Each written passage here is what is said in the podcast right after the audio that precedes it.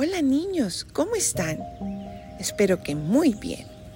Hoy vamos a leer el Evangelio del domingo 7 de agosto y lo escribió San Lucas. Y dice así, en aquel tiempo Jesús dijo a sus discípulos, No temas, rebañito mío, porque tu Padre ha tenido a bien darte el reino. Vendan sus bienes y den limosnas. Consíganse unas bolsas que no se destruyan y acumulen en el cielo un tesoro que no se acaba, allá donde no llega el ladrón, ni carcome la polilla. Porque donde está su tesoro, ahí estará su corazón. Estén listos, con la túnica puesta y las lámparas encendidas. Sean semejantes a los criados que están esperando a que su Señor regrese de la boda, para abrirle en cuanto llegue y toque. Dichosos aquellos a quienes su Señor, al llegar, encuentra en vela. Yo les aseguro que se recogerá la túnica, los hará sentar a la mesa y él mismo les servirá.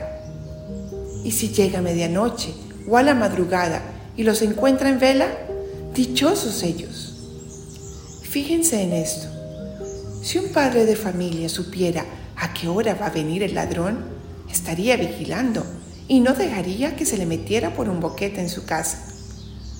Pues también ustedes estén preparados, porque a la hora en que menos lo piensen, vendrá el Hijo del Hombre.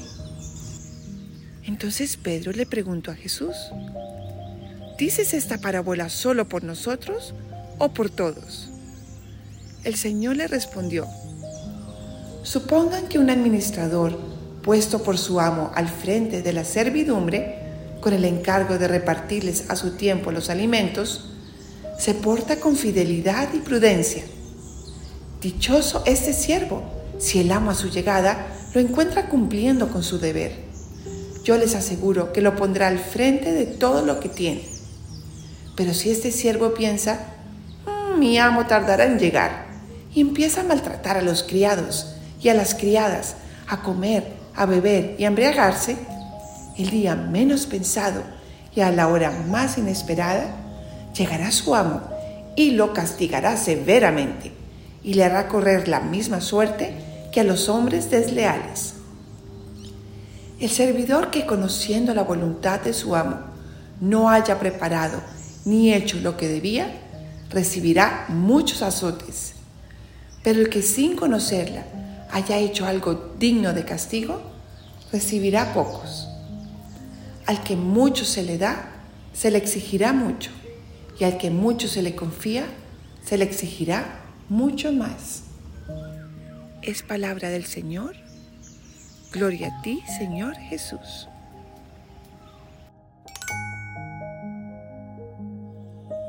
Ven Espíritu Santo e ilumínanos lo que nos quieres enseñar con este Evangelio. ¿Ustedes saben que esta vida no es la última? Es decir, somos peregrinos en esta tierra. Quiere decir que estamos caminando hacia otro lugar, hacia el cielo. Y dependiendo cómo vivamos esta vida, si la vivimos con amor, con entrega, buscando conocer a Jesús y dándoselo y enseñándoselo a los demás, pues estaremos caminando hacia el cielo. Pero si dedicamos nuestra vida solamente a pasar rico, a disfrutar, de pronto maltratando a los demás o usando a los demás para nuestro bien sin amarlos y quererlos, pues el camino es el contrario al cielo y después estaremos sufriendo. Jesús quiere que estemos con Él el cielo para siempre y Él vino a enseñarnos el camino. Y el camino que nos dice es conocer a Dios, conocerlo a Él hacer el bien, amar a los demás, ser juiciosos, disfrutar de esta vida, sí, pero sabiendo que estamos de camino, que hay que hacer méritos para la otra vida.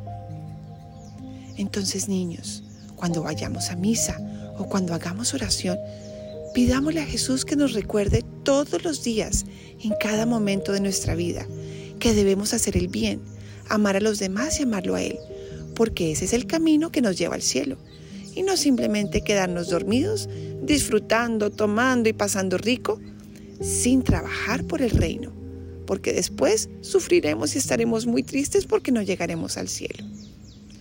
Bueno niños, les mando un gran abrazo y recuerden, a trabajar por el premio mayor, el cielo. Los quiero mucho y nos escuchamos la próxima vez.